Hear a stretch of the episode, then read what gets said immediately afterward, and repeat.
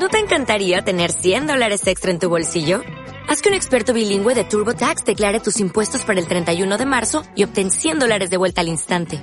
Porque no importa cuáles hayan sido tus logros del año pasado, TurboTax hace que cuenten. Obtén 100 dólares de vuelta y tus impuestos con 100% de precisión. Solo con Intuit TurboTax. Debes declarar para el 31 de marzo. Crédito solo aplicable al costo de la presentación federal con TurboTax Full Service. Oferta sujeta a cambios o cancelación en cualquier momento.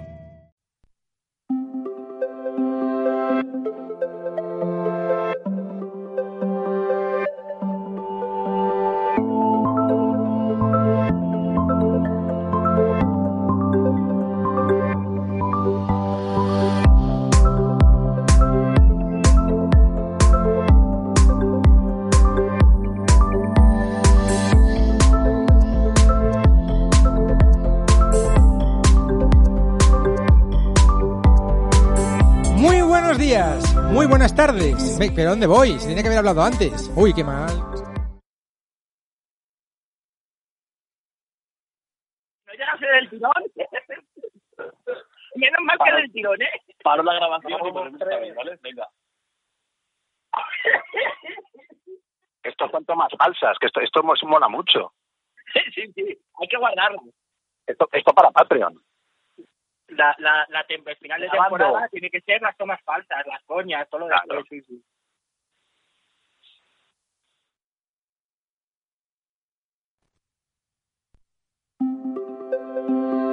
Muy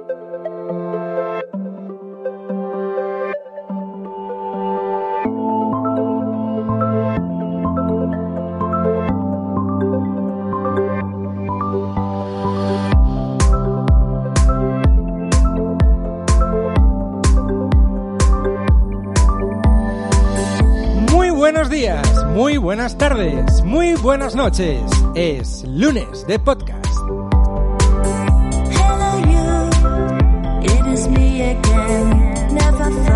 Sí, lunes 6 de abril.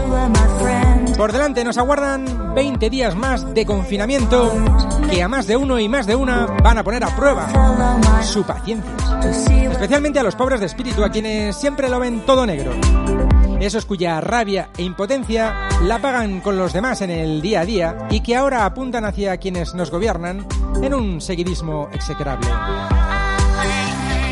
Hay maneras de quejarse, de criticar, pero recordad, no ofende quien quiere, sino quien puede. El tiempo deja ver quién era estúpido antes de la crisis, de la misma manera después, durante, lo sigue siendo y que quien no aportaba valor, sino quejas y quejas, seguirá después quejándose y sin aportar nada a nuestra sociedad. Suele ser gente que mira para su ombligo, que cuando va todo bien, pues lo que le ocurra al prójimo le importa un bledo. Pero hay amiga, amiga, cuando la cosa se tuerce, entonces es culpa, todo, todo, ¿eh? Todo es culpa de los demás. Y busca refugio en acólitos que le rían las gracias y las quejas de la situación para poder sobrevivir. Pobres de espíritu. Eso es lo que hemos de tratar de combatir. Y para ello tenemos la sabiduría y la educación de gente como ellos. Ignacio Monzón, Jorge Sánchez Manjabacas, Álvaro Ibáñez y Raúl Shogun. Hay que saber y hay que hacer la poiesis. La mejor oposición es aquella que se ejerce desde la producción, desde la creación. Puedo tener unas ideas totalmente contrarias a las de un hombre que prefiere o dice preferir salvar Notre Dame que el Amazonas. Sin embargo, hay que reconocer que su modo de oposición, la que hace falta ahora, desde la ayuda, desde la colaboración, con mensajes tranquilizadores, huyendo de promesas que saben que no pueden cumplir, como hacen sus socios de gobierno, pues así sí. Se llama responsabilidad de Estado, la búsqueda del bienestar para todos los ciudadanos. Y ya habrá tiempo, ya habrá tiempo para pelearse en términos políticos más adelante. Dicho esto, construyamos la mejor de las sociedades posibles entre todos. Comportémonos de manera que nuestra manera de actuar se pueda universalizar. Y no lo digo yo, no. Lo dijo Kant. Yo, como siempre, presto y dispuesto. Saludos de quien os habla, Martín Expósito.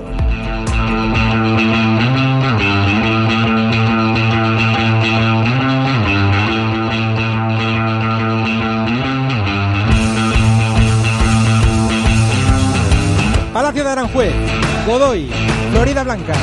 Vamos a dejar aparcado el año 1808. ¿Para qué? Para viajar hasta la Segunda Guerra Mundial. Hoy, en nuestro espacio dedicado a la historia, tenemos un enfrentamiento espectacular. El Océano Pacífico es el escenario. Japón y Estados Unidos, los contendientes. Ignacio Monzón nos va a invitar a viajar a la primera mitad del siglo XX para contarnos qué sucedió para que David se quisiera enfrentar a Goliat. Aunque, si os digo la verdad, no tengo claro el papel de cada uno, porque está claro que no, no eran ondas precisamente lo que lanzaba Japón. En un instante nos develará Nacho cómo el gran imperio del sol naciente llegó a aliarse con los nazis, hasta llegar a plantarle cara a los Estados Unidos de América en una batalla naval más reñida de lo que os podáis pensar. Y hablando de pensar, él nos hará reflexionar en tiempos de crisis. Jorge Sánchez Manjabacas nos hablará de Lao Tse.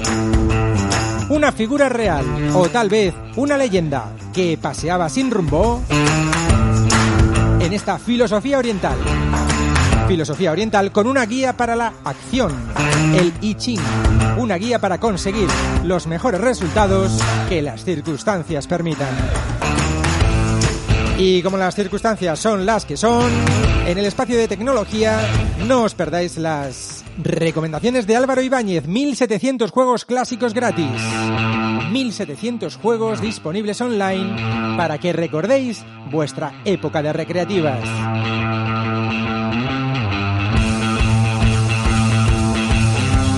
Y además otros 7000 juegos en MS2, por si os pasáis los 1700 de las recreativas. Y si aún así tenéis tiempo libre, 180.000 revistas de ordenadores, programación, videojuegos, 25.000 películas clásicas disponibles, libres de derechos, por supuesto. Así que no os vais a aburrir, no os vais a aburrir. Es el secreto de Raúl Shogun, lo estamos desvelando, jamás se aburre. Es una mente inquieta, que tiene recreativa con miles de juegos, tiene una buhardilla repleta de libros y cómics. Ahora bien, él todo físico, ¿eh?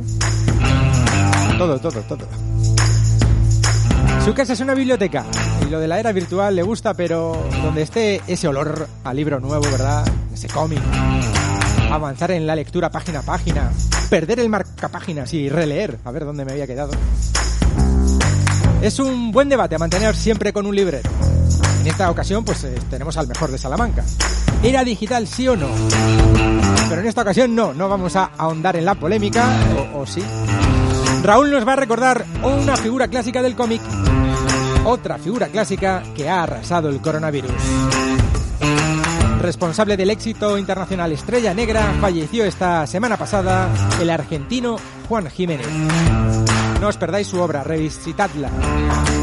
Si no la conocíais, después de escuchar a Raúl, querréis adentraros en sus viñetas. Pero antes, vamos a viajar en el tiempo, es lo que nos toca. Vamos a viajar en el tiempo y en el espacio. Nos espera ya el príncipe París de las Ondas. Ya tenemos a Nacho ahí esperándonos con su tardis. Bienvenidos, bien hallados. Aquí comienza una edición más de los crononautas. ¡Comenzamos!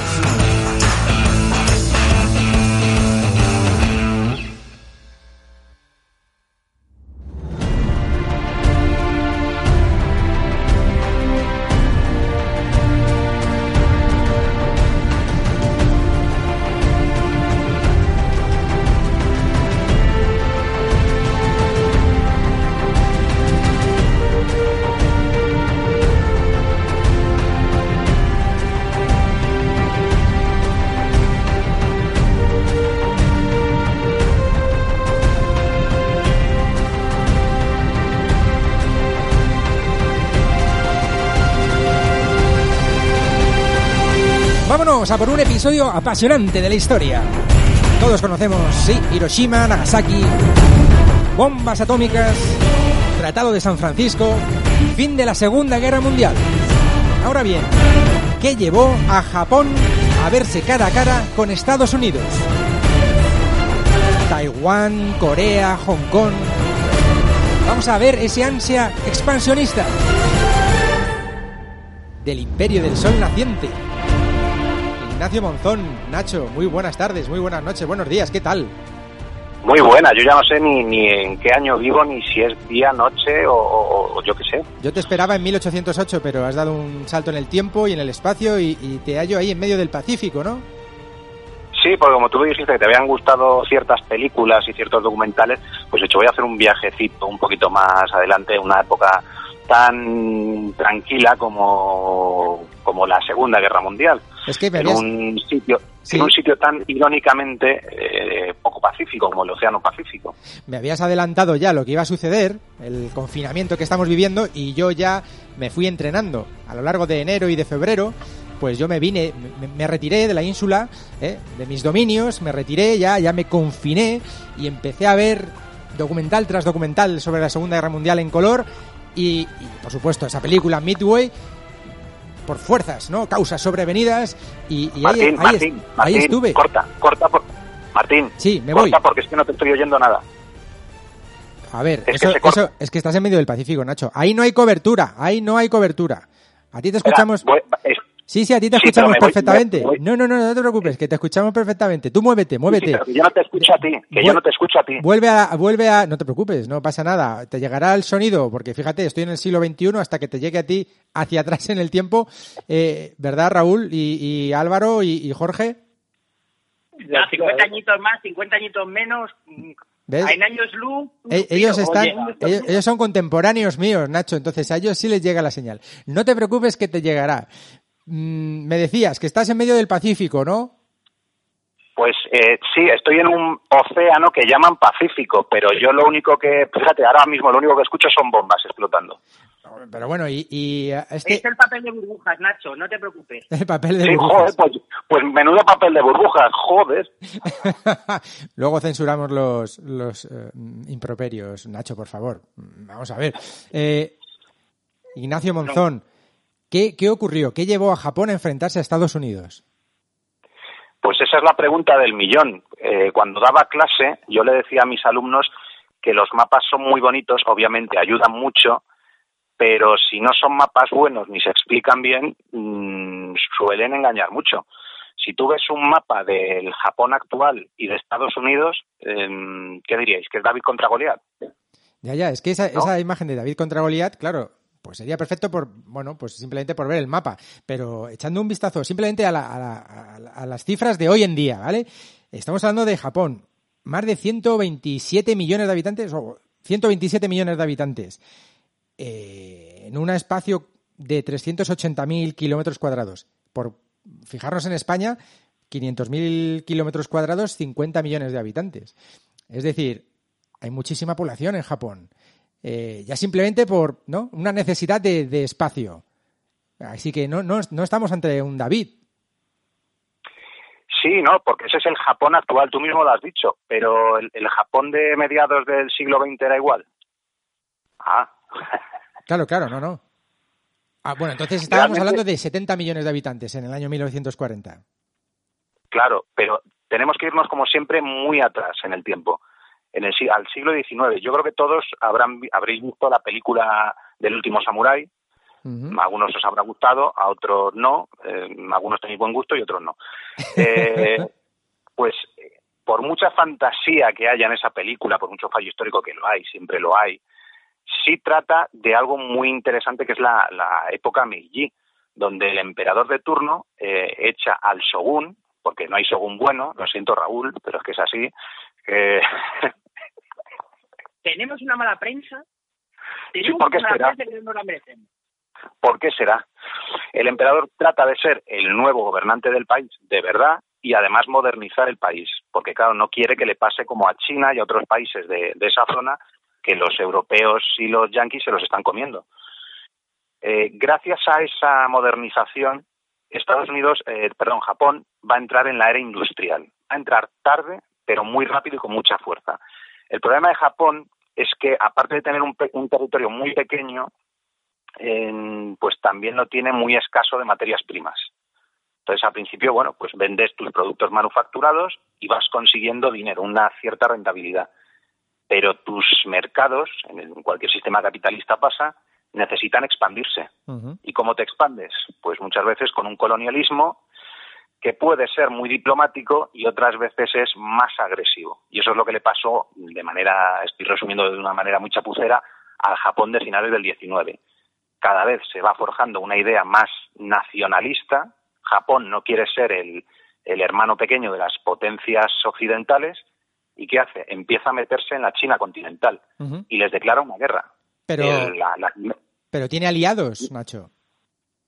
Sí, evidentemente Estados Unidos le presta dinero, recursos, comercia con ellos, el Reino Unido también.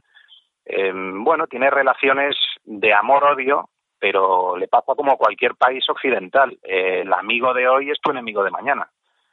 Eh, durante la guerra contra contra China, bueno, en principio no tiene las, las grandes potencias occidentales no le dicen nada, pero luego se va a enfrentar con otra potencia supuestamente moderna, la eh, Rusia, el gran imperio ruso, que si también si vemos un mapa veremos una monstruosidad, hay, un, hay un cierto desnivel. Bueno, pues eh, entre 1904 y 1905 Japón, eh, bueno, hay quien diría que barre el suelo con, con la flota rusa y con, y con el ejército de tierra. La victoria es tan resonante que Japón se convierte prácticamente en una potencia de primer orden, al menos en el Pacífico. Que los japoneses, empieza- los japoneses le dan pal pelo a Rusia. Eh, sí, eh, la, la- las batallas navales, por ejemplo, son de juzgado de guardia. Eh, Rusia no solo pierde buena parte de su flota de la zona, es que prácticamente como tienen que llevar la- los buques del Atlántico y se la juegan toda una carta, eh, pues pierden todo su poder militar, eh, diplomático y político en esa zona y tardarán eh, décadas en recuperarse se suele decir que el, el final de esa guerra en 1905 es uno de los detonantes de, la, de las revoluciones eh, soviéticas. Porque bueno el zar mm, claro lo hace mal en todos los en todos los campos eh, y el pueblo acaba bastante harto. Perder una guerra suele ser malo. Tienes que pagar indemnizaciones de guerra etcétera. Es verdad que a Japón no le van a pagar nada. Mm, aún así el imperio japonés saldrá muy reforzado. Se ha enfrentado contra dos supuestos grandes imperios como son el chino y el y el ruso Ajá. y bueno, eh, si lo decimos de una manera muy, muy sucinta, es que empiezan a tenérselo, a tenérselo un poquito creído los japoneses, y entre comillas con razón. Estamos a, a comienzos del siglo XX, Primera Guerra Mundial, hay eh, bueno pues ese pacto. En este en esta Primera Guerra Mundial, eh, Japón se enfrenta a Alemania, ¿no? Que curiosamente eh, le damos la vuelta a la historia y acaba siendo un aliado posteriormente. Sí, es, es lo que he dicho antes, es que sí, tú te enfrentas a- al malo de la peli, entre comillas, o por lo menos tú consideras que los alemanes son malísimos. Pero mira, dentro de dos días pueden ser tus mejores amigos. Eh, también lo vimos en, en la semana pasada, en 1808. Pues Godoy firma pactos con Francia, la misma Francia a la que le había declarado la guerra unos añitos antes. Bueno, si aquí no pasa nada.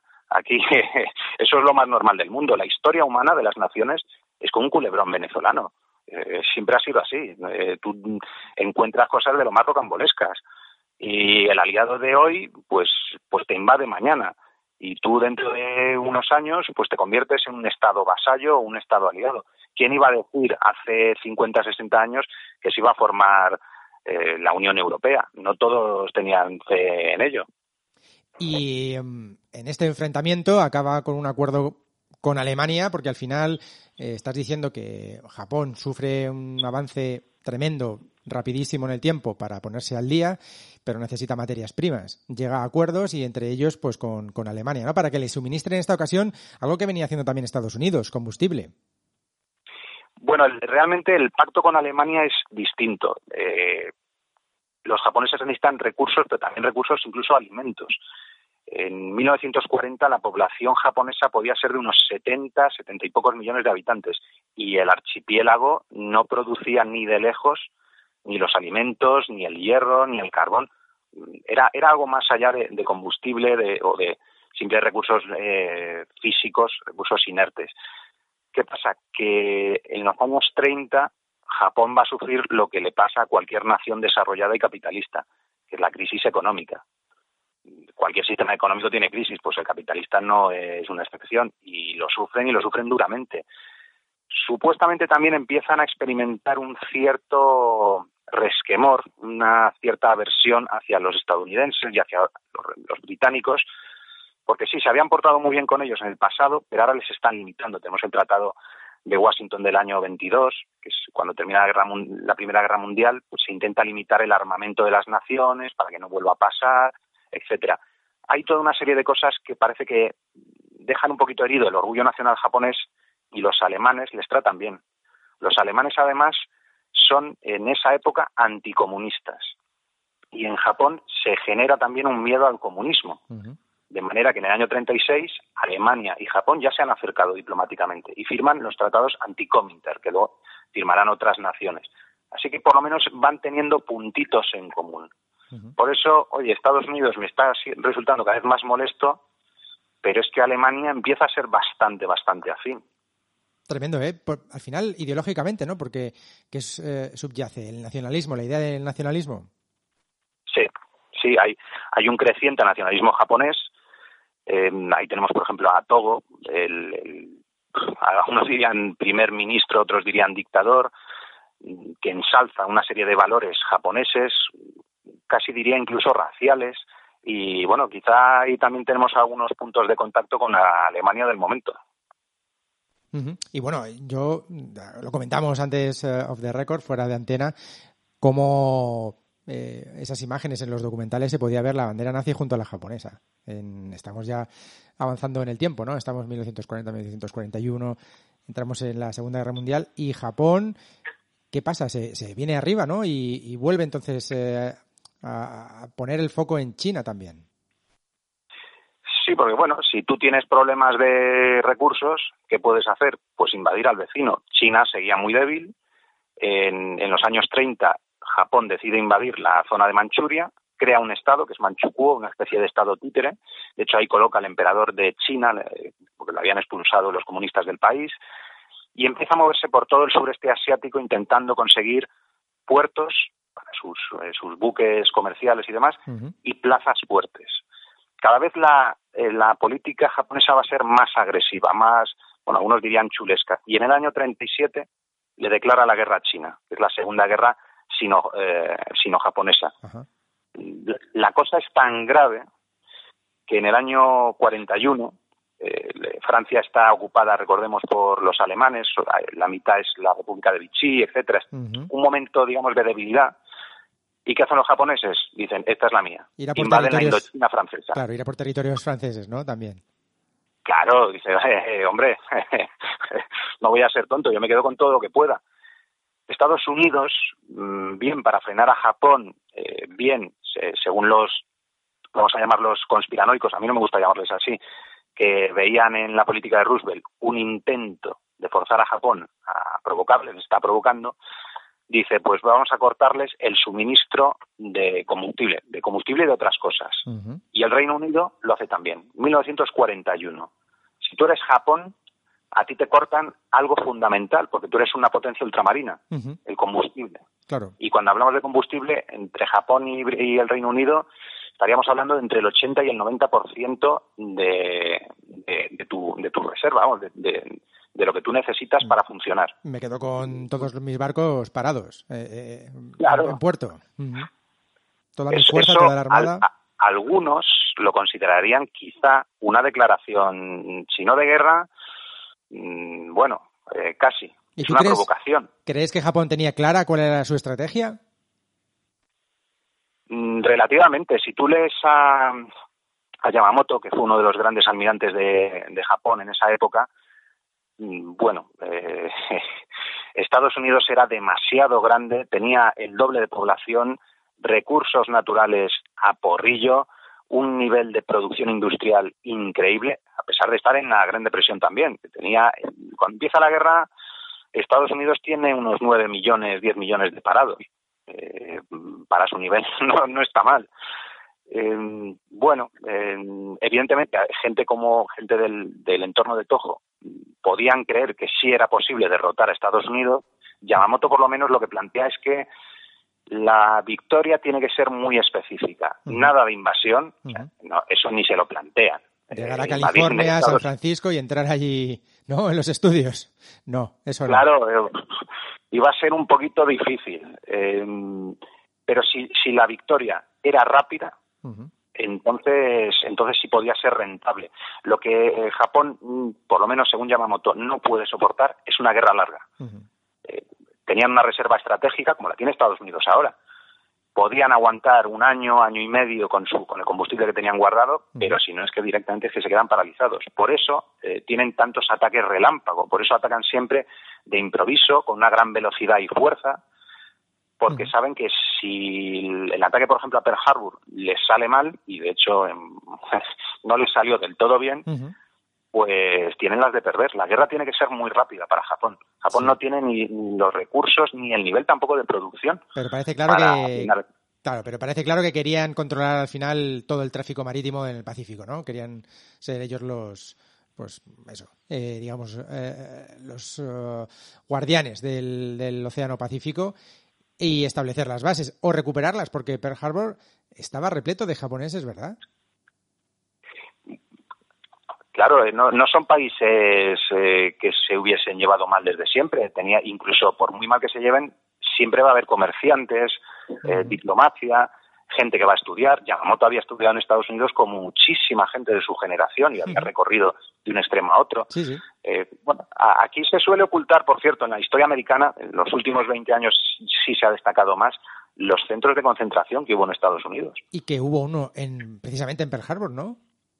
Claro, claro, es que la población japonesa era enorme. No sé si hablamos de 25.000 o de 50.000 personas. Sí, sí, sí, sí. Posibles espías, claro. Con que, con que uno solo sea espía Exacto. ya lo, tienen mal. A mí me ha sorprendido, ¿no? Esa parte, efectivamente, que claro, ¿por qué tenían tanta información eh, los japoneses de, de, pues, cuándo atacar Pearl Harbor? Pues porque entre la población había espías o agentes dobles que proporcionaban esta información a la inteligencia japonesa y tenían todo perfectamente estudiado para, pues, atacar el día que atacaron, a la hora que atacaron y por dónde. Pero efectivamente, eh, no hicieron bien del todo su tarea, ¿verdad?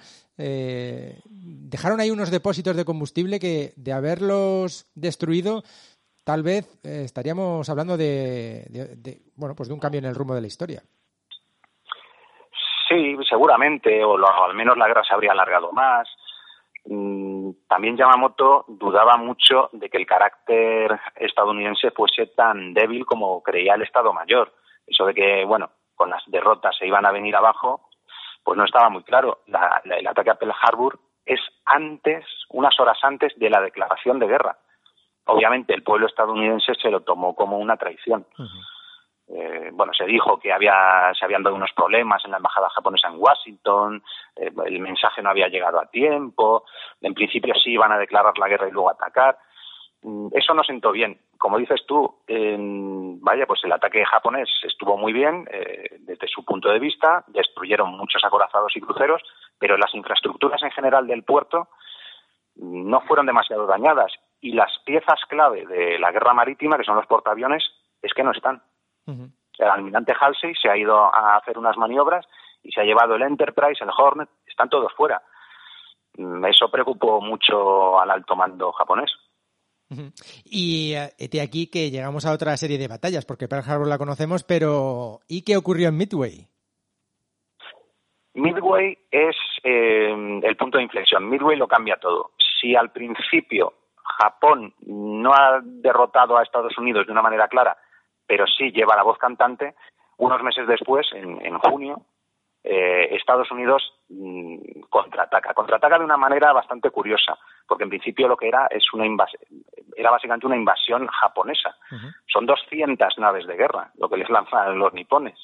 Estados Unidos no tiene ni la mitad de esos barcos.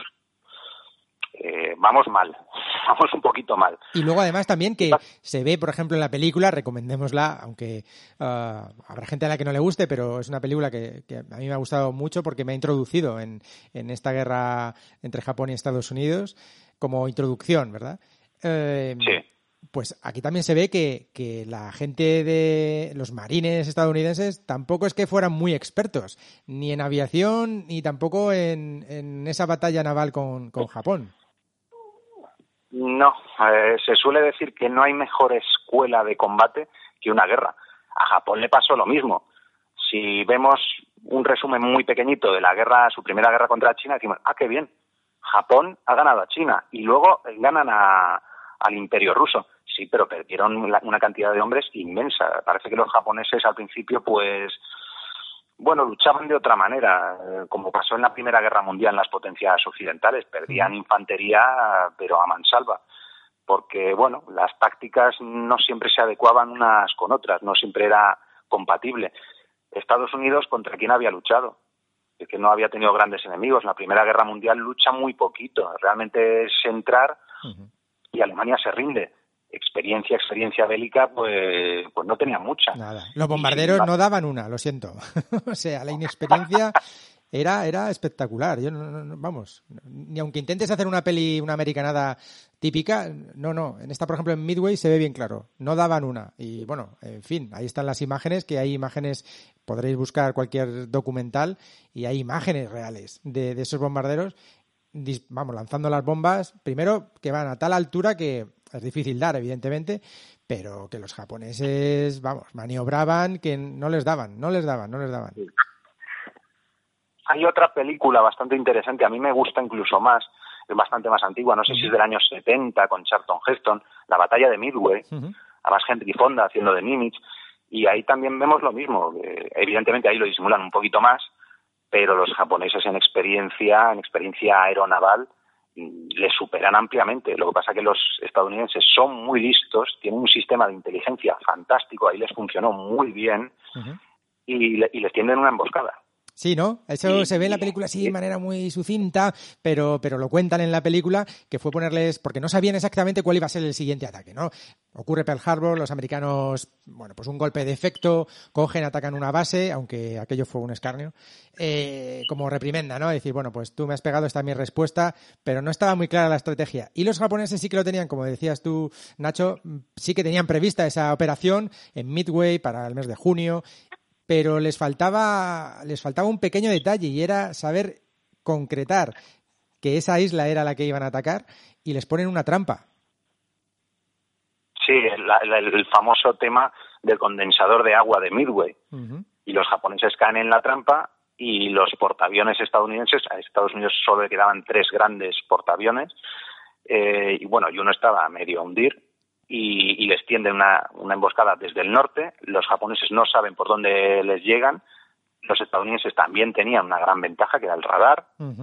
Y los cuatro grandes portaaviones que emplean los japoneses son hundidos, una pa- parte de su flota es dañada y no se acaba con el poderío naval japonés, pero sí, ya- sí ganan el suficiente tiempo para reconstruir su flota. Los estadounidenses tienen un nivel de producción que les permite en unos, unos meses poder ponerse las pilas y no solo igualar, sino superarles. Japón en- desde ese momento va a luchar entre comillas, y hay que subrayar mucho lo de las comillas, a la defensiva. Ajá. Sigue teniendo fuerzas para defender su archipiélago, pero esas empresas eh, ya no las puede hacer. De hecho, antes de Midway, los estadounidenses ya habían asustado a Japón con el con el famoso ataque de Doolittle. Eh. Se bombardean unas ciudades muy pequeñas, pero una de ellas no es tan pequeña, es Tokio. Sí, Esto es una auténtica vergüenza para Japón y eso es un miedo. Es que, es que están, son capaces de atacar la base imperial y podrían haber bombardeado el palacio imperial. Y realmente el ataque dura unos minutos. Sí, porque Pero Japón, fue un mini Vidi Vinci, o sea, pasaron, bombardearon y luego cayeron, no sabían exactamente dónde iban a caer, porque claro, no llevaban combustible suficiente como para regresar a los portaaviones. Fue mm, Claro. one way mission, o sea, una misión de en una dirección y luego ya aterrizaremos, caeremos, esperemos en territorio chino que no esté dominado por los japoneses y a ver qué es lo que ocurre. Y bueno, bueno, pues fue eso, un golpe de efecto claro para también, al final lo dices tú, supone un punto de inflexión, ¿no? Cambio en, el, en la estrategia, la lideran los japoneses, llevan la voz cantante hasta estos momentos en los que sube la moral estadounidense que había sido golpeada eh, por Pearl Harbor. Es muy interesante, como dices también, ese aspecto de inteligencia estadounidense en cuanto al radar, eh, cómo descifran las, o son capaces de, descifrar no todas las comunicaciones, del 60% de lo que interceptan son capaces de eh, interpretar un 40 aproximadamente, no recuerdo exactamente las cifras. No o sea, creo que era un 10, ¿eh? un 10 o un 10. 15. y a partir de ahí dicen, oye, los japoneses están hablando de atacar o de tomar AF. ¿Qué es AF? Bueno, pues lo que hacen es decir que en esta isla de Midway se han quedado sin agua y los japoneses dicen que en AF o algo así, ¿no? Se queda estropeado el depósito de agua y es cuando ellos correlacio- correlacionan efectivamente que AF es Midway y es lo que les permite esperarles y a partir de ahí cambiar un poquito el ánimo dentro de las tropas estadounidenses y tal vez a partir de ahí, efectivamente, cambiar el rumbo de la historia que iba un poco con Japón a la cabeza, o por lo menos la estrategia que tenían de ser una guerra rápida y atacar rápido y vencer a los estadounidenses en el Océano Pacífico lo más rápido posible, a partir de ahí se acabaron todas sus aspiraciones. Mm. Totalmente, totalmente. El- Pero ya te digo, el, ataque también de, de Doolittle eh, tuvo que asustar mucho a los japoneses. Y obviamente una potencia cuando te asusta suele atacar. Por eso mm, había muchos que se esperaban un- una ofensiva japonesa brutal. Si no a Midway, a Hawái. Obviamente algunos incluso pensaban en San Francisco, eso era más difícil, estaban a 5.000 kilómetros de distancia. Pero, pero el ataque japonés se veía inminente. Sí, sí. Bueno, Nacho, ¿y qué pasó a continuación? Porque ya sabemos el final, pero hubo más batallas, ¿verdad? No solo fue Pearl Harbor o Midway. No, la verdad es que hubo bastantes combates y a Estados Unidos, aunque eh, aunque Estados Unidos evidentemente ganó la guerra, eh, le costó bastante porque la moral japonesa, la misma idiosincrasia, era un poquito alienígena para ellos. Se suele decir que aquí es cuando los estadounidenses demostraron que no tienen nada de paletos, porque en lugar de simplemente lanzar bombas, empezaron a contratar gente que pudiese entender la cultura japonesa. Una de esas personas fue una gran antropóloga, eh, ya fallecida, Ruth Benedict, que empezó a estudiar a los japoneses que estaban en los centros de concentración, parece ser que les extenuaba a base de preguntas y cuestiones, y publicó sus estudios, El crisantemo y la espada. De hecho, está, es, un libro que se puede encontrar muy fácilmente, es muy interesante, y planteaba cómo prácticamente la rendición incondicional eh, para Japón era inconcebible. Eso de luchar y decir, mira, te, te he quedado- te he dejado sin tanques, sin aviones, lo normal es que te rindan, ¿no? Venga, pues rindes la ciudad, rindes el país. No, no, no, iban a luchar hasta el final. Date cuenta que cuando tienen las bombas atómicas, ya tenían también planeada una invasión, una invasión que le podía costar a Estados Unidos más de 100.000 muertos en- en- de sus propios soldados. Claro, dicen, bueno, con una bomba eso es más barato. Eh, la primera bomba es, es demoledora y aún así Japón no se rinde. Cualquier país yo creo que, se, que, que habría dicho, hombre, eh, y lo que quieras, y te pongo hasta un estanco en la Gran Vía. Ujú. Pero Japón no lo hace. Eh, Hiroshima, por ejemplo, no era una ciudad principal, se podía haber bombardeado Tokio. ¿eh? Ujú. Eh, Sí, sí. Se, bombar- se prefiere un objetivo, entre comillas, secundario, y hay que vol- volver a lanzar una bomba, que es la de Nagasaki. Y después de Nagasaki no estuvo tan clara la, la rendición japonesa. Podía haber existido una tercera bomba. Por eso la guerra fue larga, muy larga. Eh, Alemania eh, se rinde meses antes de Japón Sí, sí. y Japón hasta, hasta agosto no se rinde y hasta el 2 de septiembre no se firma. Abominable final, sin duda alguna. Tremendo. Tremendo final para ese enfrentamiento entre Japón y Estados Unidos, sin duda, y por supuesto para la humanidad. Un abominable final que esperemos que no se repita. Nacho, no te vayas muy lejos. No, me quedaré aquí cerquita. Venga, continuamos adelante, aquí en los crononautas. Hay muchas dimensiones, pero todas están aquí. Dale sentido al tiempo y al espacio. Loscrononautas.com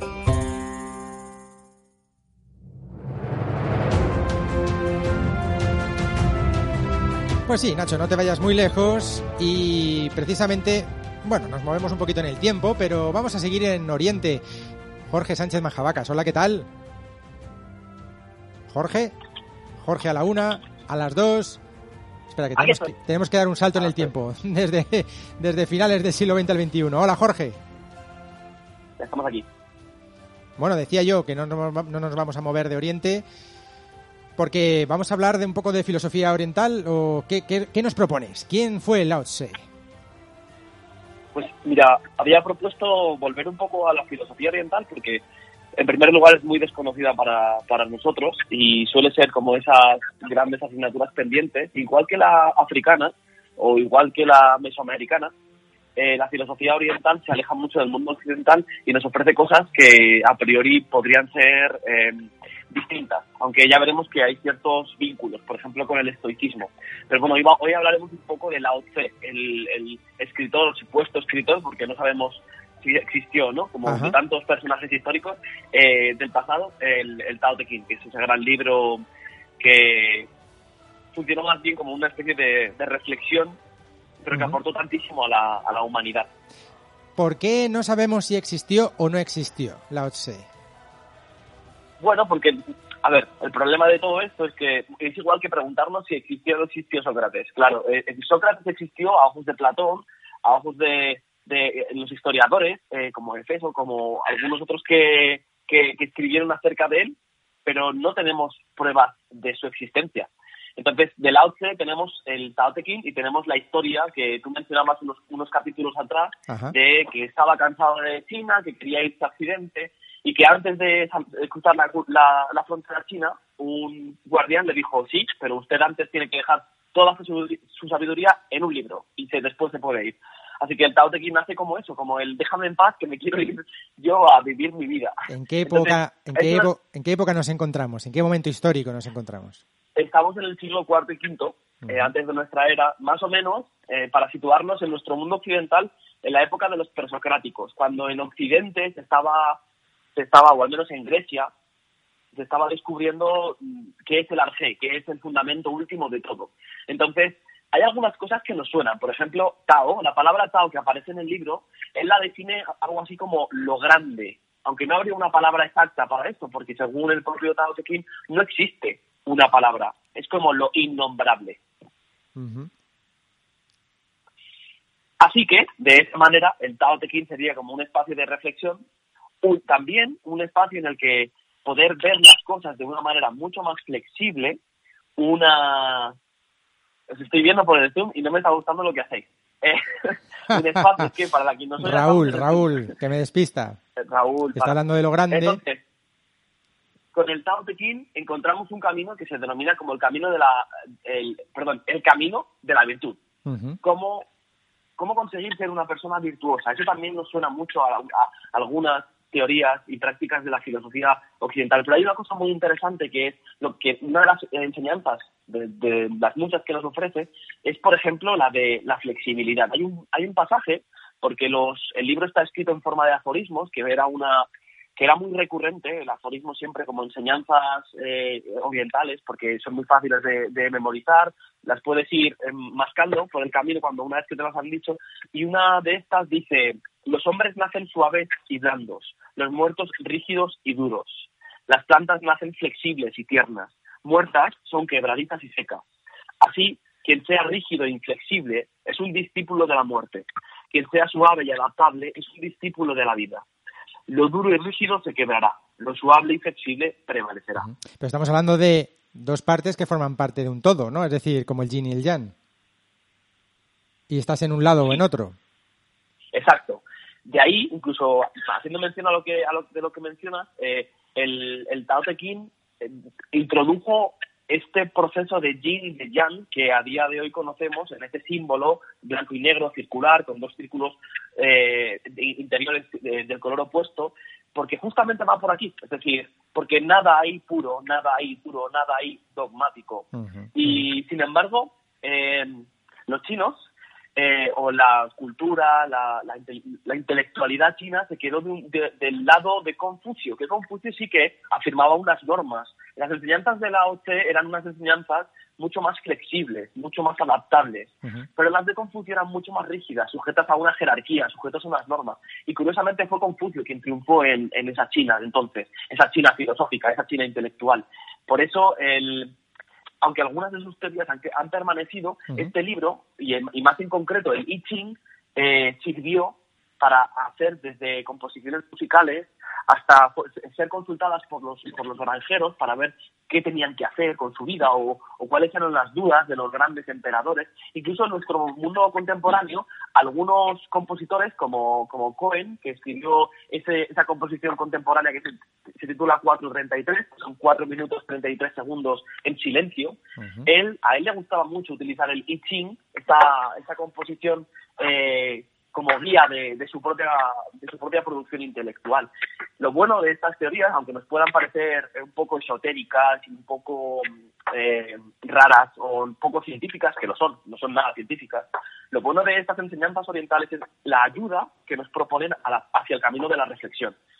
Esta idea, la de la flexibilidad, la de la adaptabilidad, es una idea muy positiva en cualquier vida, porque todo el mundo, y esto podemos también seguir las, las enseñanzas de los estoicos, todo el mundo perdemos gente en nuestra en nuestro en nuestra vida, todo el mundo sentimos duelos, incluso nosotros perdemos ciertas cosas personales que se van yendo. Lo más útil, sin lugar a duda, es aceptar estos cambios y ver cómo los cambios van dirigiendo nuestra vida. La clave es si tú ante un cambio, ante un cambio eh, permaneces eh, rígido. contra él, eso es, rígido, o vas con él, esa especie de flow. Sí, si te permaneces rígido, pues al final te vas a quedar ahí anclado y evidentemente pues ni vas a evolucionar y digamos que no te espera un futuro muy halagüeño, ¿no? Si por contra somos capaces de adaptarnos, al final el ser humano se va adaptando, tardaremos más o menos en, en aceptar ese cambio de situación, sobre todo, pues eso, ante situaciones que uno no espera, no desea, que son sobrevenidas, pues evidentemente hay que pasar ese luto, no se pasa bien, te pueden ayudar, pero al final el ser humano se adapta, ¿no? Y ahí es donde aprende y al final aprendemos y continuamos adelante. Es muy interesante los conceptos de, más allá de si existió o no existió, ¿verdad, eh, Jorge? Esta persona o este personaje, sí que las enseñanzas están, está esos textos y esa sabiduría ha ido acompañándonos a lo largo de los siglos hasta, hasta hoy, ¿verdad? Exacto. Incluso eh, otra de las enseñanzas con las que nos podemos quedar del Tao Te Ching, hay muchas, y de hecho el libro está completamente gratuito, traducido a, a castellano en, en, cualquier sitio. Pero otra de las enseñanzas es la, la, que él propone, como él se posiciona como caminando sin rumbo. Ya ves que el camino es un símbolo muy importante para, para Lao Tse. Y él menciona en otro de, los, en otro de los capítulos que él se ve a sí mismo como paseando sin rumbo. Esto, y dentro de una reflexión que cada uno puede hacer dentro de su foro interno, eh, nos puede mostrar que tal vez, eh, a veces, siempre caminamos hacia un destino, pero ese destino no es nosotros mismos. Ese destino, cuando caminamos sin rumbo, a veces sí que es hacia nosotros mismos. O a veces nos descubrimos como, como, como, como no es el otro. Y de hecho, uno de los textos que dice, eh, él se descubre como sin un verdadero hogar. Y dice así, otros tienen más de lo que necesitan. Yo solo no tengo nada. Mi corazón está omnibulado y confuso. Otros hombres resultan claros y brillantes. Yo solo parezco oscuro y débil. Otros hombres son agudos e inteligentes. Yo solo parezco lánguido y tonto. O yo voy a la deriva como las olas del mar, sin límites, como el bien que no descansa. Otro pequeño aforismo que nos puede hacer entender muchas cosas. Y bueno, esta no la voy a explicar porque obviamente cuando explico un aforismo lo explico desde mi punto de vista. Que sean los oyentes que lo, que lo reflexionen. Decía, hace muy poquito veía la película de Le Mans 66, ¿no? Y em, hay un momento, no recuerdo exactamente la frase, ¿no? Pero viene a decir que hasta incluso el mejor de los pilotos no hace todas las vueltas perfectas, ¿verdad? Entonces, esto ocurre con nuestra vida. Eh, lo que pasa que una cosa es lo que pretendemos, pretendemos que todas nuestras decisiones sean las correctas, las perfectas, las que nos van a llevar hacia donde queremos, pero en ocasiones hay elementos, el entorno, contexto, otras personas que deciden por nosotros, que nosotros pensamos que, nos van a acompañar y no nos van a acompañar, que y bueno, pues hay que, que adaptarse. Es una opción. Otra, la de, es decir, tener claro o más o menos ir decidiendo en función de lo que va sucediendo y otra pues es la de la de este aforismo, es decir, bueno, pues yo me dejo llevar, no sé si voy a la deriva, como las olas del mar, sin límites, como el bien que no descansa. Lo que ocurre es que no vale todo, no vale todo, ¿no? Al final tenemos que pensar que no somos seres individuales, sino que vivimos en sociedad y que nuestras decisiones tienen repercusiones. Esto se nos olvida. Exacto, pero fíjate, Martín, que cuando tú hablas de que vivimos en sociedad, a veces es la sociedad la que nos va induciendo a cómo deberíamos actuar, cómo deberíamos movernos. Este último fragmento del, del Tao mm. nos dice que tal vez deberíamos dejarnos llevar, no por la sociedad o por los parámetros y normas que nos han ido dando desde que somos pequeños, sino que de vez en cuando dejarse ir a la deriva a veces nos muestra un nosotros, un yo distinto al que somos, pero también nos muestra un camino distinto al que nos han forjado. Y a veces muchas en muchas ocasiones podemos elegir sin darnos cuenta, porque siempre elegimos, sí, lo que las normas me indican, sí, actuar así porque he aprendido desde que soy pequeño. Pero, ¿y si actuar de otra manera también fuera una opción, aunque no bien, no bien vista a ojos de los demás? Estos textos tienen una carga muy importante no porque nos digan lo que tenemos que hacer, sino porque nos proponen pensar desde lo más radical del ser humano, que es su propia vida, sus propios deseos, sus aspiraciones. Todo el mundo sabemos que tenemos que ser ricos, encontrar a gente, ser guapos, tener mucho, muchas posesiones, como Raúl, como Raúl, que tiene muchas, pero no todo el mundo podemos. Así que, no, en serio, cuando vemos que existe otra manera de actuar, a veces también podemos incluso intentar actuar de otra manera. No sé si me explico. Sí, sí. También me lo estoy poniendo muy oscuro como, como este. Ujú. No No, sé. no, no, no, no, no, no, no, no. Bueno, pues eh, creo que nos has dejado muchas claves para pensar y reflexionar, la verdad. Eh, ¿Qué tal estás llevando el confinamiento, Jorge? ¿Bien? ¿De momento bien? ¿Los chavales siguen respondiendo? Sí, ahora de, ahora de vacaciones. Ahora Sí, no, ahora Semana un Santa. Que descansen y un a- poco. y hacer... Eso es. Eso es. Bueno, pues yo no te dejo descansar. Profe, No pasa nada, ¿qué le vamos a hacer? y, y que nos sigas ayudando a reflexionar y a pensar. Tenemos ahí esas eh, propuestas que nos hacía Álvaro del ser humano, que son disyuntivas o, o decisiones que tiene que tomar el ser humano como a quién, bueno, a quién salvar la vida. ¿no? Tomar una decisión, que esto lo hacen los médicos todos los días. Lo que pasa que el volumen ahora mismo se ha multiplicado. Pero, pero ¿qué ocurrirá? Pues no, no lo sabemos. No, que no se me escucha. Bueno, pues nada, a ver ahora. ¿Mejor? ¿Ahora sí? Vale. Digo que Álvaro, Álvaro nos planteaba esa- esas disyuntivas, esas... Hay que tomar una decisión. ¿A quién le salvamos la vida? Decisiones que toman los médicos, pero que, que ahora mismo, claro, el volumen es exponencial. Y creo que también podríamos reflexionar acerca de, de ello, ¿verdad, Jorge? Eso lo haremos, porque la bioética ya la tratamos una vez, pero ahora mismo sí que no, no solo importante, sino súper trascendente poder ver cuáles son los elementos que tiene un personal sanitario, el personal sanitario para, para evaluar los casos, los casos que tienen, y más ahora que tienen que decidir con muy pocos recursos dónde, dónde poner esos recursos. Y aunque parezca muy cruel, parece- también es muy realista, ¿no?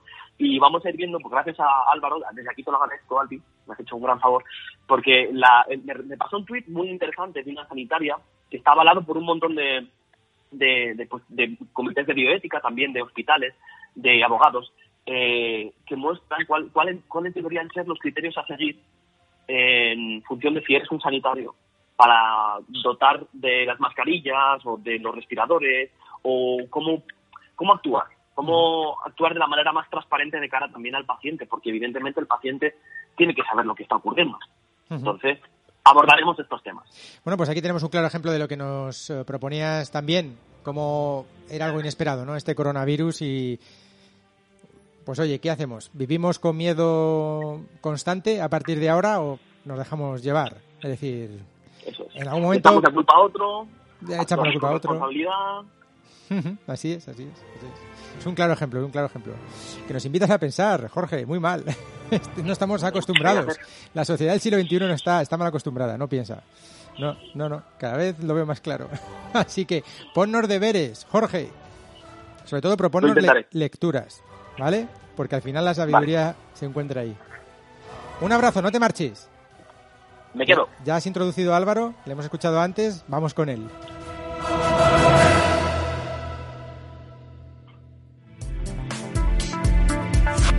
Hay muchas dimensiones, pero todas están aquí. Dale sentido al tiempo y al espacio.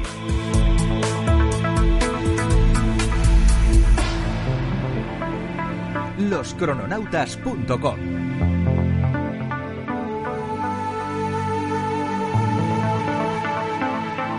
Martín Expósito.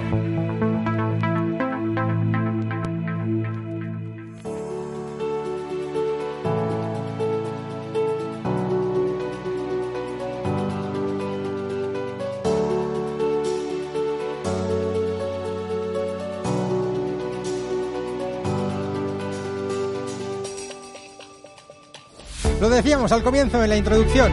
Madre mía. Que no, que no, que no nos da tiempo a aburrirnos.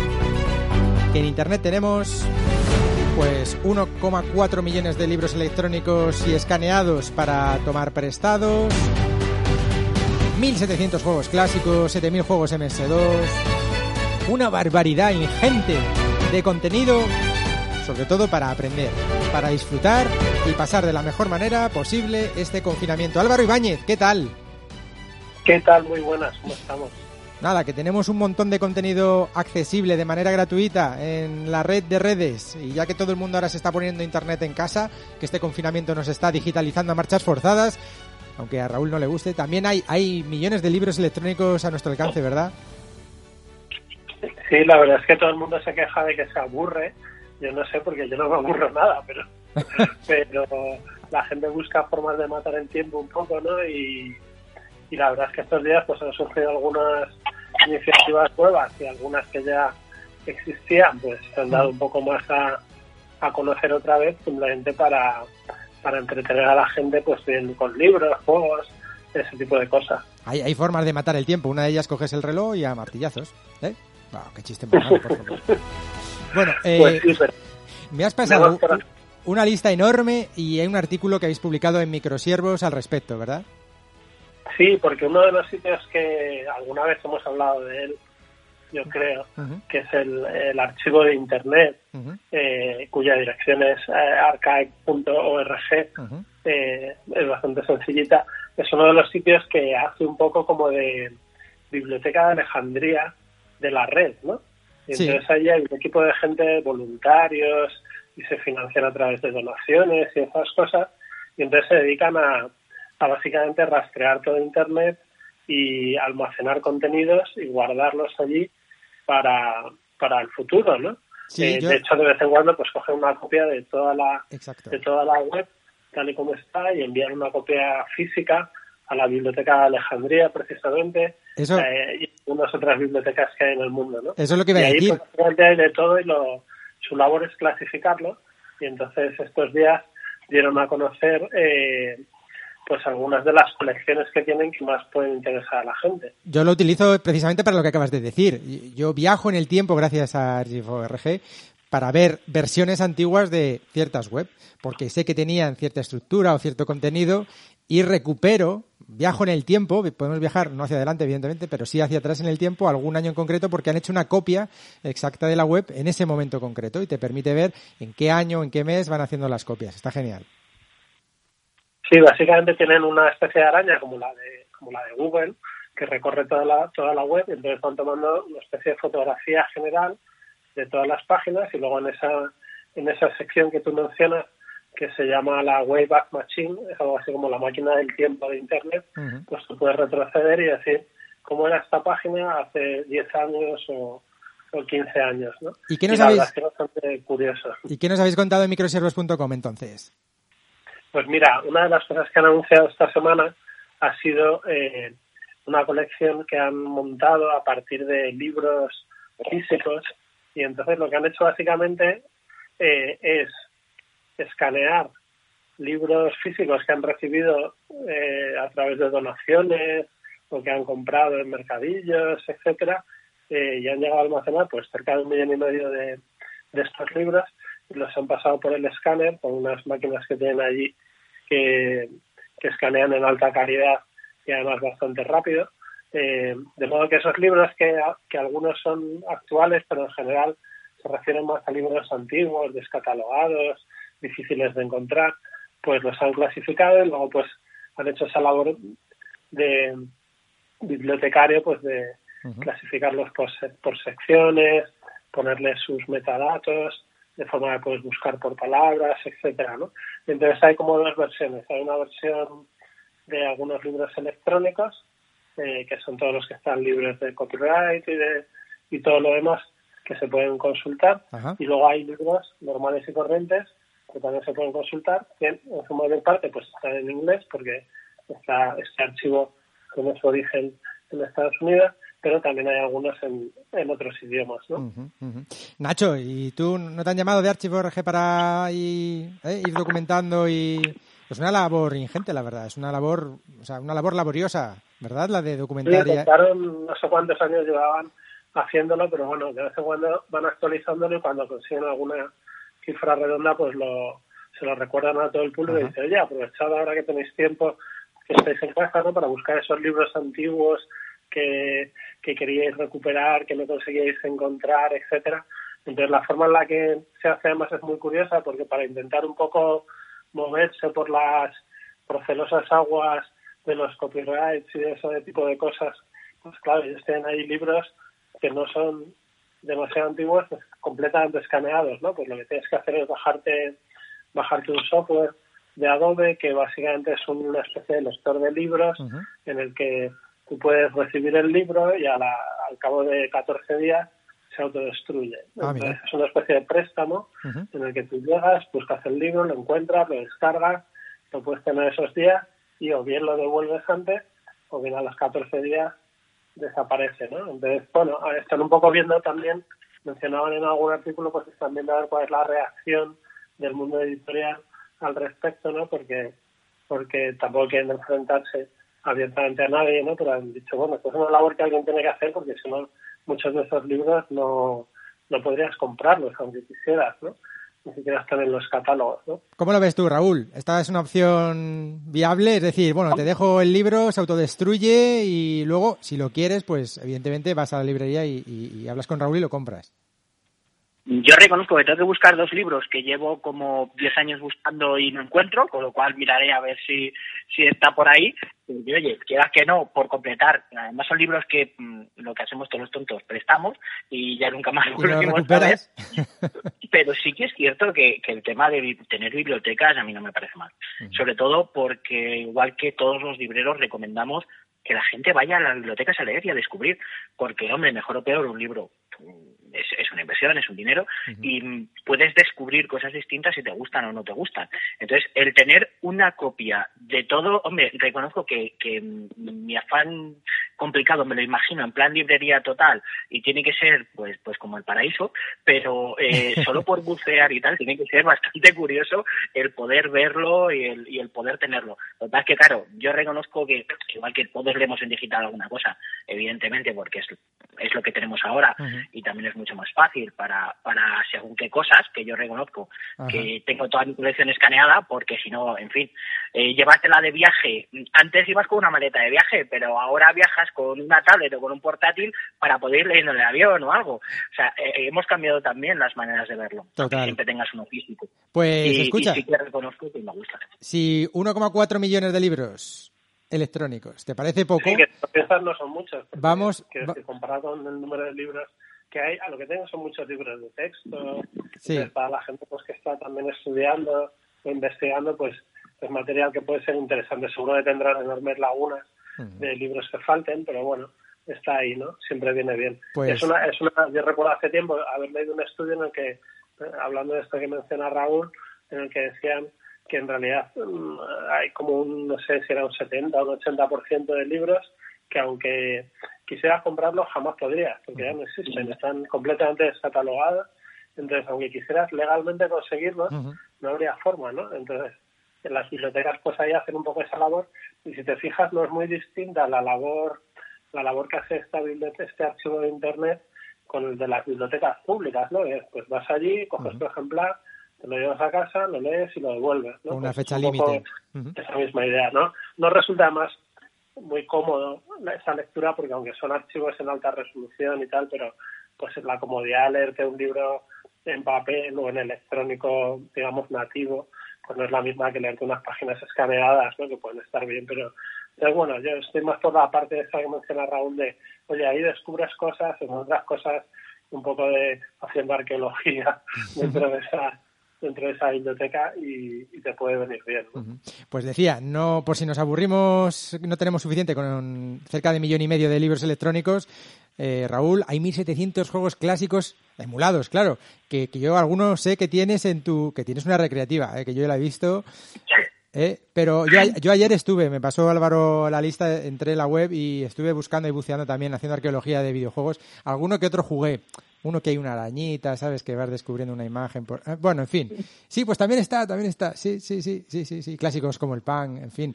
Ahí me entretuve. Eh, ¿En qué página lo encontramos, Álvaro? ¿También en la misma?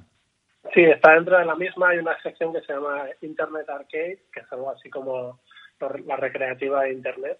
Entonces, básicamente esos juegos son exactamente los mismos que utilizan los emuladores de, de videojuegos, ¿no? Que son eh, programas que la gente habrá visto alguna vez que te puedes bajar a tu PC o a tu Mac, eh, donde luego consigues la ROM, lo, lo que son las, la- lo- los juegos en sí, eh, y los descargas y que se corresponden exactamente a los juegos que había en las máquinas recreativas de los bares y de los salones, ¿no? Entonces funcionan exactamente igual. Eh, lo que hace el archivo de Internet es que los tiene online, de modo que no necesitas todo ese proceso que puede ser un poco complicado y yo creo que hace mucho hicimos un programa explicando cómo se hacía, eh, pues todo ese proceso de bajarte el emulador, bajarte la ROM, hacer que aquello funcione, comprarte un joystick y tal, pues era un poco lío. Pues Nada. aquí simplemente vas con tu navegador web, eh, entras en el juego que quieres y juegas, ¿no? Sí, sí. No todos son igual de cómodos porque algunos tienen muchos botones, pero para jugar pues un poco al Pac-Man o a los marcianitos de toda la vida, pues no hay ningún problema y se puede jugar y tienen su, su aspecto igual que, que los juegos modernos, pero completamente pixelados y a la antigua usanza, ¿no? Sí, sí, total. Y, y bueno, tienes, tienes, bueno, eh, no tienes que echar la monedita de 25 pesetas. Eh, os voy a decir un par de trucos, no un par de trucos, no, porque De hecho, tienes hay que sacar las instrucciones. que empezar insertando Insert coin. Hay que darle, a- no, no voy a, no voy a hacer rimas. Hay que darle la tecla a la número 4 más 1, eh, al 5, y, y es como si metieras la monedita. Entonces le das ahí crédito, crédito, crédito, crédito, crédito, one insert coin, pin, pin, pin, pin, pin, pin, y luego ya para jugar al 1, one player, pues al 1. Venga, y a darle a las flechitas, al command eh, en el teclado de un, de un Mac para disparar o para, en fin. Sí, sí, eh, me pasé la tarde entretenida, Álvaro, o sea que te lo agradezco. Me he dejado un montón de juegos, por ahí 1700, pues jugué como a dos o tres, así que tengo tarde por delante. Tengo semana, tres semanas, pues fíjate si me da tiempo a Pues jugar. hay luego unos que están todos y además muy bien clasificados y comprobados. Y un buscador, que es maravilloso, un buscador maravilloso. Sí, sí. Y ah, también encontré, jo, caramba, este es un clásico, Indiana Jones, por favor, un... Este, Indiana oh, Jones, qué sí, grande, sí. por favor, qué grande. Sí, todo pixelado, todo lo que tú quieras, pero tú sabes ese momento de, de recordar, oh, qué grande, por favor. Echadle un vistazo, que, que a los de nuestra época, no sé cuál es la nuestra, eh, somos muy mayores, los del siglo pasado lo agradecerán en archive.org y no solo emuladores clásicos, sino también juegos MS2. Sí, luego tienen también otra sección que es la de los, los juegos de MS2, que básicamente pues son esos juegos que se jugaban en los primeros PCs. Entonces tienes allí desde las primeras versiones del SimCity, del Tetris, del Wolfenstein, todos esos juegos que, que también les hemos dedicado horas y horas y horas, eh, pues ya preparados para que no necesites tener que, que arrancar el MS2 en tu ordenador ni hacer nada raro, sino que llegas con el navegador web, clic, los pones. Hay, una, hay un grupo muy interesante ahí que son las aventuras de texto, eh, que son, son aquellos pues que tienes que ir tecleando comandos para ir navegando por, por los- las mazmorras y encontrar claro. dragones y ese tipo de cosas. Las primeras Eh, aventuras gráficas. madre más. Sí, sí, sí, sí. Genial, genial. Es una muy, muy buena recomendación para estos días de encierro. Te lo pones en la tele si tienes la posibilidad de lanzar el ordenador a la tele para verlo más grande y disfrutas como un enano. Yo disfruté ayer como un enano. Y ah, no han sido los únicos. Hemos hablado de libros, de videojuegos en nuestro país. Eh, Radio Televisión Española ha puesto a disposición de todos los ciudadanos en esta ocasión películas, ¿verdad?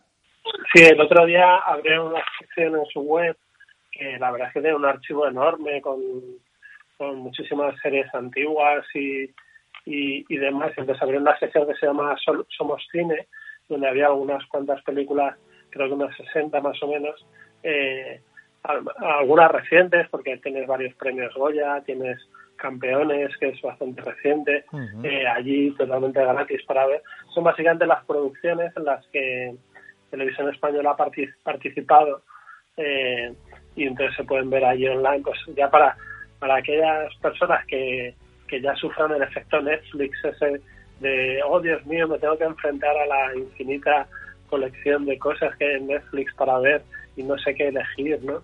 Eh, pues te puedes ir allí al archivo de Televisión Española y decir, hombre, mira, aquí tengo menos y, y además estas no las tengo en Netflix y las puedo ver, ¿no? Y para los seguidores de Battlestar Galactica, ¿qué? Una sorpresa. Galáctica, sí, sí, Galáctica lo encontré el otro día bastante interesante porque esto es una serie que es muy de culto y yo creo que es una de las mejores también de las últimas décadas. Raúl asiente. Eh, que, que se puede ver que en el canal Sci-Fi eh, lo ha puesto en abierto completamente gratis. La única la única dificultad es que lo ha puesto, pero no para la región España, de modo que hay que verla a través de una utilizando una VPN, que es una especie de salida de estas en las que simulas como que estás en otro país.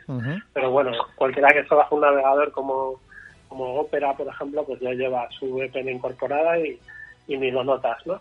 Eh, y entonces tienes ahí las cuatro temporadas y media, porque es una serie que cayó una de las temporadas en aquella huelga que hubo de guionistas, eh, y para mí es una de, la- de las grandes series de, de ciencia ficción de, la, de las últimas décadas. ¿sí? Pues ya sabéis, eh, os instaláis una extensión o un complemento en Chrome en Firefox, cambiáis la IP y simuláis que estáis en Estados Unidos o en otro país y os veis Battlestar Galactica por la cara. Compleja. ¿eh? Álvaro, no te marches, que vamos con Raúl. Ya, bueno, estamos con él, estamos todos juntos. Venga. Está, está bien, estamos Venga, en, en compañía. Continuamos adelante.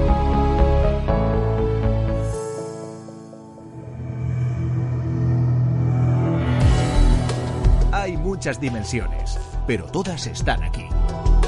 Si buscas una máquina del tiempo, nosotros la tenemos. Dale sentido al tiempo y al espacio. Un programa del pasado que solo se escucha en el futuro. Loscrononautas.com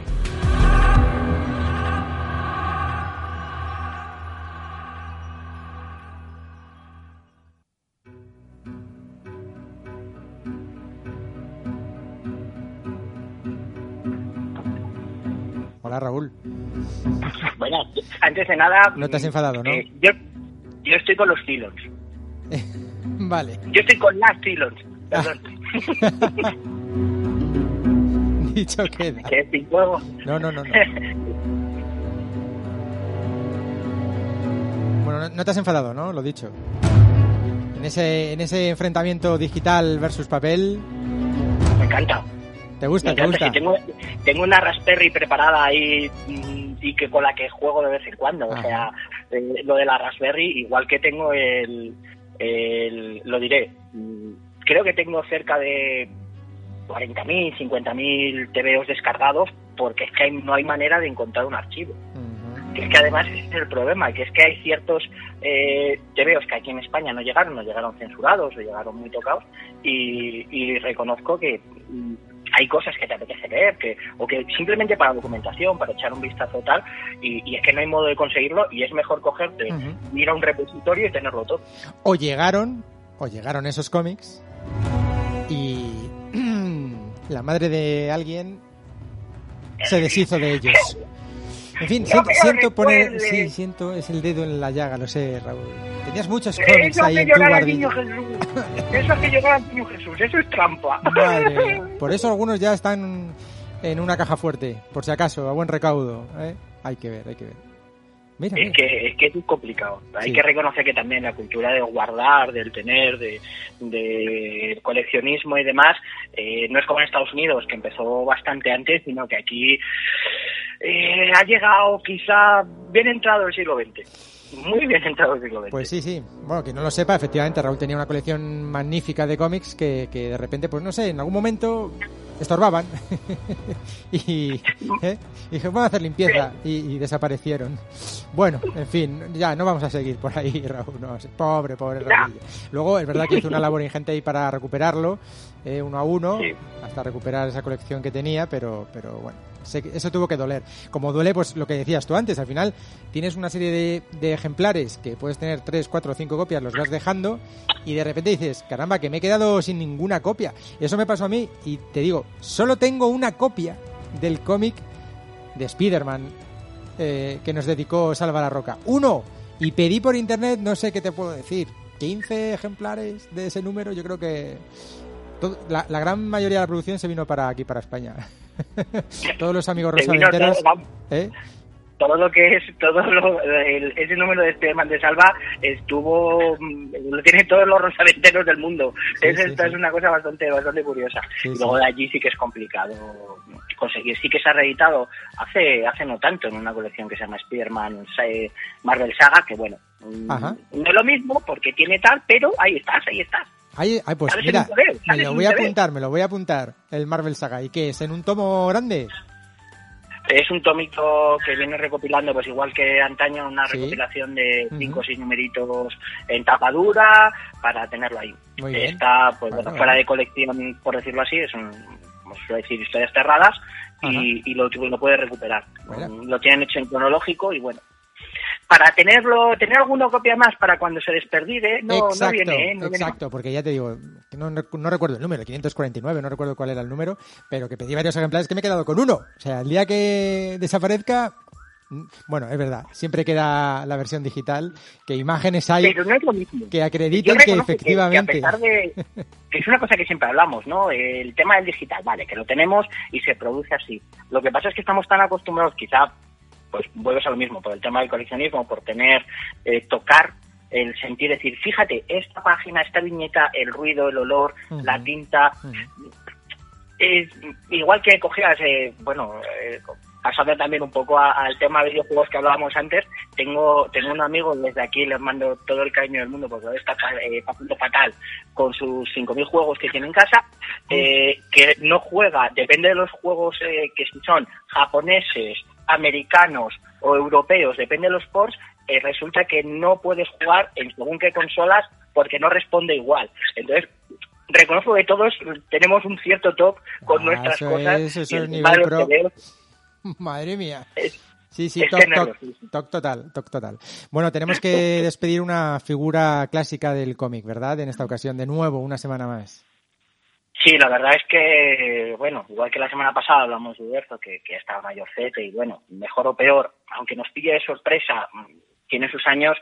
eh, Juan Jiménez eh, ha sido víctima del coronavirus. eh, cuando estaba, él vivía en Sitges, fue a ver a la familia, a hacer turismo a, a su Argentina natal y, y bueno, pues se puso malito y, y por desgracia no, no ha podido superarlo. Eh, realmente es una, una figura que duele, aparte de a los lectores, también a, a todo el mundo de- del cómic en general, eh, por considerarlo ya no un maestro, eh, que para todos los que lo hemos leído lo era, sino también como maestro de dibujo. Eh, se ha acercado siempre una palabra amable, eh, muy cercano, siempre dando consejos. Eh, aparte fue un autor que ha tratado como nadie el mundo de la ciencia ficción, el mundo de, de las máquinas y, y que supuso mm, una manera de narrar y una manera de contar, tanto en blanco y negro como en color, bastante interesante en, en lo que es el, el mundo del, entre comillas, cómic europeo, aunque él es argentino. Lo consideramos europeo porque es el estilo, el formato que, que, que en el que nos ha llegado su obra. ¿Cómo, ¿Cómo conociste a Juan Jiménez? ¿Cómo conociste su obra? ¿Cómo llegaste a sus cómics? Yo reconozco que lo primero que, que leí de él, eh, yo lo hice al revés, eh, lo típico, lo que lo has leído y no, no reconoces su estilo, por lo menos cuando eres más pequeñajo y empiezas a tener revistas de, de cómics y demás, siempre tenías, pues eso, cuatro, seis, ocho paginillas en revistas que te han dejado en adultos y, y a mí me llegó eh, Hace Pique, que es una, una historia de Segunda Guerra Mundial en la que eh, el protagonista, por decirlo así, es un B-17 Ajá. llamado de Pique, eh, que- y, y ves todo lo que le ocurre a sus tripulantes en Segunda Guerra Mundial, pero no solo son batallas, no solo es las bombas, no solo es las aventuras, sino cómo está narrado los personajes, a lo que se enfrentan, lo que luchan, todo lo relacionado con la guerra, no solo con la propia batalla, sino con el sentimiento humano, que ahora sí, en películas y demás, se está recuperando, pero estamos hablando de que 80s, 90s eh, no tenías esa sensación de, de algo personal, algo propio, algo que te hiciera sentir lo mismo que sentían los personajes. Y Juan Jiménez, aparte de tener una narrativa maravillosa porque en, en tres páginas era capaz de contarte una historia o una batalla o un ataque, eh, te hacía encariñarte con los personajes y más con, con As de Pique, porque hay que reconocer que ese bombardero era precioso. Ajá, ajá. Oye, también ilustró videojuegos, que hablábamos antes de videojuegos, también, ¿verdad? Sí, eh, estuvo también en, en, en la época en, en España en la que, bueno, pues siempre tenemos a, a Hervé, ¿no? Hay como, como eh, esta grande con Aspiri, con, con ese Spectrum que, que quizá hizo 200.000 portadas. Eh, Aspiri fue una cosa tremenda. Sí que hizo también portadas para videojuegos, para música y, y dentro de, de también la rama publicitaria que, que él, eh, a pesar de que sí que mm, ha sido uno de los grandes de, del cómic, eh, estuvo durante unos años haciendo diseño publicitario. Ya sabes, todo hay pero tenemos que comer. No, Esto está, es así, ¿no? está claro, eso es así. Oye, ¿y la relación con Jodorowsky, con Jodorowsky, con Alejandro? Eh, es- esa es muy curiosa porque eh, dentro de, de lo que es la ciencia ficción global dentro del mundo del cómic puede haber unas obras mayores, menores.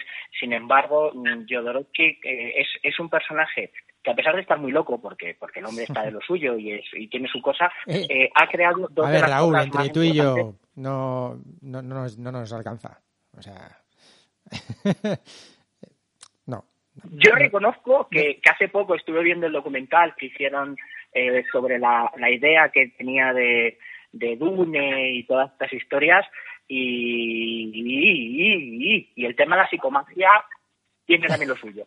Sin embargo, contaba en, en una entrevista a Juan Jiménez que, que tuvo muy buena relación con él porque a pesar de que el tío estaba de lo suyo, una de las condiciones que puso para trabajar con él fue que le diera el guion. En plan de, mira, dame la historia, dime qué quieres que cuente y yo te la narro, yo te la cuento, montamos todas las, las viñetas, la estructura y tal, pero déjame a mí, a mi ritmo, montar mis cosas para, para poder hacerlo porque necesito una cierta estructura eh, de trabajo, de diseño de personajes y demás. Y, y bueno, evidentemente, acótame lo que me tengas que acotar, pero no me des cachitos como se suele hacer a veces en el mercado americano, en europeo, en el que les envían a los dibujantes, toma, mira, las ocho primeras páginas, oye, mira, mm, las otras cuatro siguientes, mira lo que queda. No, simplemente pidió que estaba, estuviera todo el guion de, del álbum completo y, y en este caso, pues mm, Alejandro Jodorowsky se lo entregó, le dijo, venga, quiero trabajar contigo, se lo dio, le puso muy poquitas acotaciones, dijo que fue muy fácil trabajar con él Ajá. porque realmente eh, se lo dio estructurado, pero es que le dejó libertad para crear. Y así Entonces, nació la casta de los así nació la casta de los matabarones. Así nació la Casta de los Metabarones, que es una serie derivada de Linkal, que hizo con Moebius, con Out. Eh, yo reconozco que son dos vertientes diferentes, igual que el, el es, es más metafísica, los metabarones eh, es más, por decirlo así, entre comillas, más tuya, ¿no? Más, más jerarquizada, más familiar, más hijos de, más hijos de Durin, si lo queréis ver así. Lo que pasa es que es mm, la tecnología, la ciencia ficción, la evolución de los personajes, el diseño es todo lo que le hacía falta a, a Linkal. Igual que Moebius era mucho más eh, libre y mucho más, por decirlo así, más mm, etéreo, eh, Jiménez siempre fue muy detallista, eh, lleno de máquinas, cables, tecnología. Era algo en lo que podías estar. Hay momentos en los que realmente, eh, igual que veíamos a los marines en, en un Alien, eh, Carlos Jiménez, o sea, perdón, Juan Jiménez, era capaz de crear cualquier máquina que se le ocurriera. Ajá. Entonces, todo lo que sea tecnología y ciencia ficción, eh, pocas veces va a ser tan va a ser imitado, sobre todo por el nivel de detalle, ya no solo porque a lo igual que eras de piques era blanco y negro, era plumilla, era más definido, eh, la casta de los metabarones tiene eh, su acuarela, tiene una técnica de dibujo bastante completa. Sí que es cierto que no es una obra que de, en la que te adentres así como voy a leerme un Asterix o un Mortadelo, Ajá. tienes que tener cierto ciertas ganas de, de leer, porque fueron ocho tomos, ocho tomos eh, álbumes europeos y luego se recopilaron en un tomo de una, que tendrá a lo mejor 600, 700 páginas. Es ciencia ficción, Entonces, ¿no? Ciencia ficción. Es ciencia ficción, es, ciencia ficción, eh, es la, la vida y, y lo que es la genealogía y la familia de uno de los motavarones, que es un personaje de, de Linkal. y, y, bueno, lo que va ocurriendo en distintas fases y en distintos momentos y personajes de los metabarones. Es que intentar contarlo sin, No, no, sin no. hacer mucho spoiler es complicado, pero sí que es cierto que es una obra eh, que tanto en, en lo visual y en lo narrativo pocas veces vamos a encontrar nada que siquiera se le acerque. ¿Hizo algo para cine? Eh, hizo cositas para cine, para la, la película de, de Heavy Metal, que también, claro, ahí vemos eh, a otro que, que estuvo colaborando otro, otro de los grandes autores, Corbin con ella, hizo uno de los segmentos en, en diseño y en producción.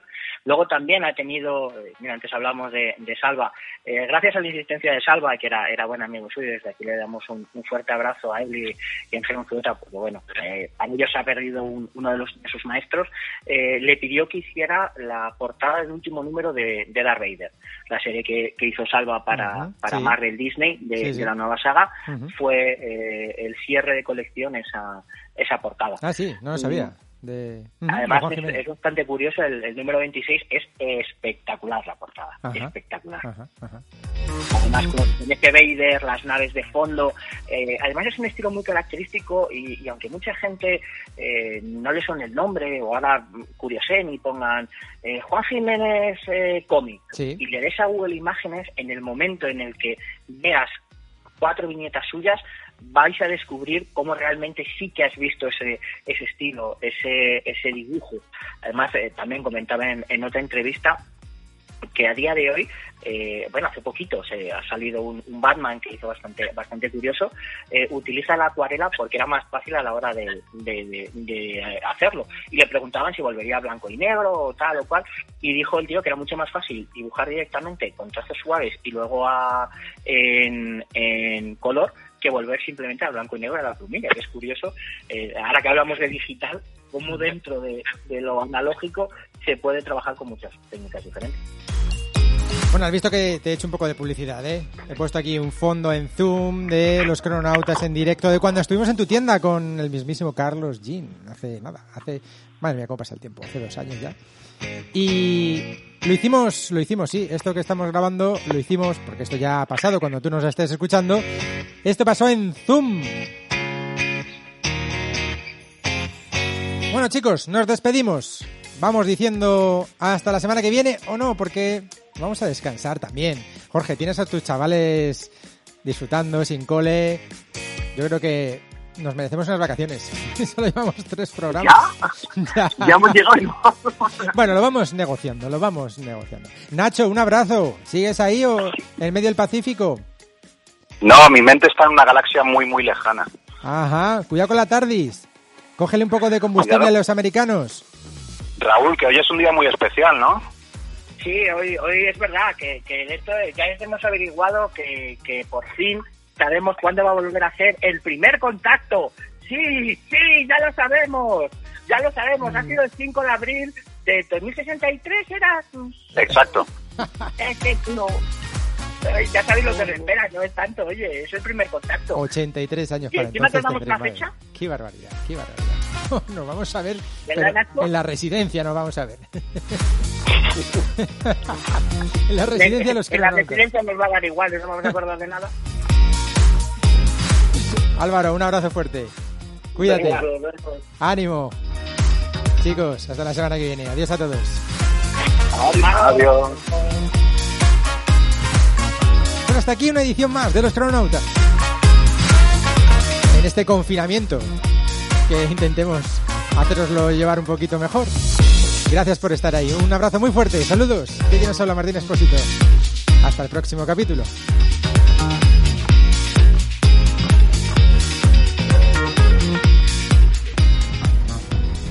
loscrononautas.com Martín Expósito.